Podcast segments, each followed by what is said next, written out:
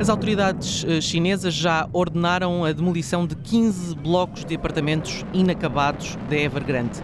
Os edifícios mantinham-se como uh, meras estruturas de betão, sem que a construtora conseguisse concluí-los e era preferível afundá-los no mar de destroços. Hoje, no regresso aos mercados, a Evergrande também afundou. As ações caíram quase 14% depois da empresa ter estado suspensa durante eh, duas semanas. Filipe Garcia, economista da IMF, da Informação eh, de Mercados eh, Financeiros, obrigada por estar connosco no Zoom.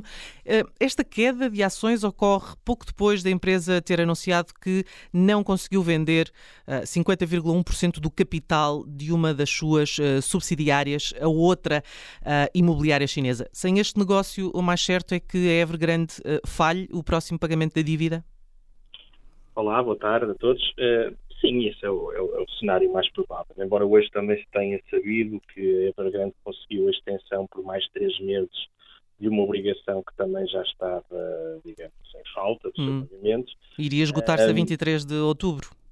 Sim, e, e, de alguma maneira, enfim, tenta-se de, de, uma forma quase desesperada uh, evitar aquilo que provavelmente será um desfecho, o pior desfecho para, para a empresa. Uhum. Um, a Evergrande, naturalmente, que não está sozinha neste, neste setor uh, e cada vez mais vão surgindo notícias de outras empresas com dificuldades semelhantes, talvez não tão grandes em dimensão, mas que são semelhantes, e que mostra que aquilo que era praticamente certo está mesmo a acontecer, que é o do contágio uh, da situação da Evergrande e da declaração do mercado imobiliário a todos os outros promotores imobiliários. E nesta altura, uh, os investidores não querem uh, arriscar exposição a este tipo de ativos e, pior ainda, começam a duvidar da contabilidade das contas das empresas uh, deste setor por acreditarem que há passivos que não estão sequer declarados no balanço, que, portanto, a situação poderá ser ainda pior do que aquilo que já é. Uh, voltamos uh, sempre à mesma questão que é a da interferência uh, do governo chinês. Ela parece cada vez mais evidente e cada vez mais necessária. Sim, temos que ver, uh, temos que ver essa interferência, se calhar, por, por, vários prismas. Em primeiro lugar, pode-se dizer, de alguma forma, que uh, a interferência governamental foi fundamental para que se gerasse esta crise. Na primeira fase, ao permitir e até incentivar que o desenvolvimento do mercado imobiliário se desse, uh, ao promover que as pessoas utilizassem ou constituíssem poupança através de investimentos em imobiliário e também ao deixar que estes gigantes crescessem para dimensões uh, assinaláveis. Depois acaba por também uh, ajudar esta crise quando em 2017 uh, começa a interpretar que há um endividamento excessivo deste tipo de empresas e, de alguma forma, desincentiva a emissão de obrigações, ou seja, títulos de dívida, e isto acabou por levar estas empresas a tentarem encontrar alternativas que muitas vezes foram fora de balanço. Uh, e uma das coisas que se está a falar muito, sobretudo nesta semana e na semana anterior, é a possibilidade de haver muita dívida colocada fora do mercado, fora do balanço, o tal shadow banking, que pode uhum. gerar uh, uma, uma, uma contagem ainda, ainda maior. E depois, finalmente, em 2020, uh, tivemos uma intervenção muito mais visível neste setor, com as três linhas vermelhas, que são rácios de dívida que as empresas não poderiam ultrapassar, e de alguma forma empurrar este mercado para, para, enfim, para, para este colapso que estamos a assistir. E agora temos a necessidade de intervenção do governo também para tentar evitar que o, o colapso destas empresas e provavelmente do setor alastre o resto da economia. E essa é, neste momento, a grande preocupação quer do governo chinês seguramente, mas também dos mercados, porque não sabem até que ponto é que a situação está ou não controlada. Até agora o discurso oficial é que há efetivamente um controle grande eh, dos danos, ou seja, que está a fazer uma circunscrição da, da, da, deste, deste, deste apenas ao setor imobiliário, mas nós não sabemos, ou ninguém sabe em concreto, quão grave a situação é e qual é o grau de controle que existe nesta altura. Uh, hoje o o Observador publica uma entrevista à analista Anna uh, Stevenson Young que previu uh, o colapso uh, da, da Evergrande, fala muito sobre o setor imobiliário chinês e, e, diz até que a Evergrande pode ser a estocada final na economia chinesa. Um, percebe estas opiniões desta analista? Bom, são, são opiniões contundentes. Há, há, há partes em que, em que há efetivamente toda, toda a razão.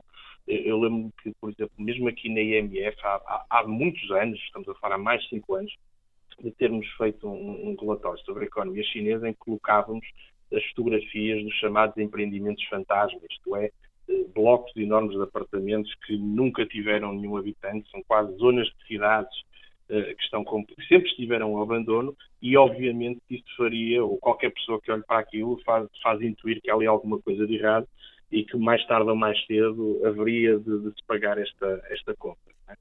uh, e, e, não há dúvida nenhuma que a situação é grave e poderá ser mais grave ainda. Eu tenho algumas dúvidas relativamente ao termo estocada final na, na economia chinesa, porque, queiramos ou não, a China tem bolsos bastante fundos, isto é, tem uma grande capacidade de recursos para poder mitigar esta, esta, esta crise. Uh, talvez esteja a ser otimista, mas há um conjunto de situações que têm acontecido na economia chinesa nos últimos anos, e sobretudo nos últimos dois anos, que nos levam a crer que há aqui algum conjunto de danos que são auto-infligidos. Falamos disto imobiliário porque já percebemos que o Estado, o Governo, foi importante eh, eh, digamos, no disputar desta crise, mas temos noutros setores a mesma coisa eh, e temos até muito, muito, muito recentemente situações ligadas às fintechs, ligadas ao jogo. Por exemplo, nesta última semana, as últimas semanas, sabemos que há um, um, ordens para que as empresas não produzam algumas, alguns bens, sobretudo bens industriais ligados ao tratamento de metais, para não gastar carvão devido aos compromissos eh, ambientais e energéticos que o país tem. E, portanto, fica aqui um pouco com a sensação de que, tendo uma parte destes danos auto-infligidos, que também há capacidade para gerir. E, portanto, eu creio que talvez seja exagerado falar na estocada final, uma, digamos, de uma grande debacle da, da economia chinesa. Acho que é perfeitamente justo e é o que até me preocupa mais em termos de, de, economia mundial e até de economia portuguesa, acho perfeitamente justo falar na possibilidade de uma desaceleração importante da economia chinesa e que, como sabemos, a economia chinesa tem sido um dos principais, se não o principal motor da economia mundial, trará um abrandamento também à economia mundial que já se debate com problemas logísticos, com problemas de energia cara eh, e, portanto, eh, e, e isto no, no, no depois de uma Covid-19. Portanto, de alguma maneira, preocupa muito mais o impacto que o abrandamento chinês pode trazer para o mundo do que entender como muito provável um colapso da economia chinesa como um todo.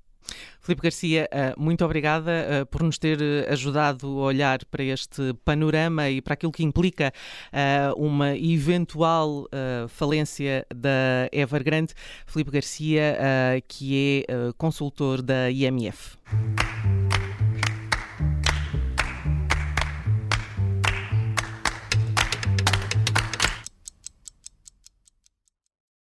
Obrigada por ter ouvido este podcast. Se gostou, pode subscrevê-lo, pode partilhá-lo e também pode ouvir a Rádio Observador online em 98.7 em Lisboa e em 98.4 no Porto.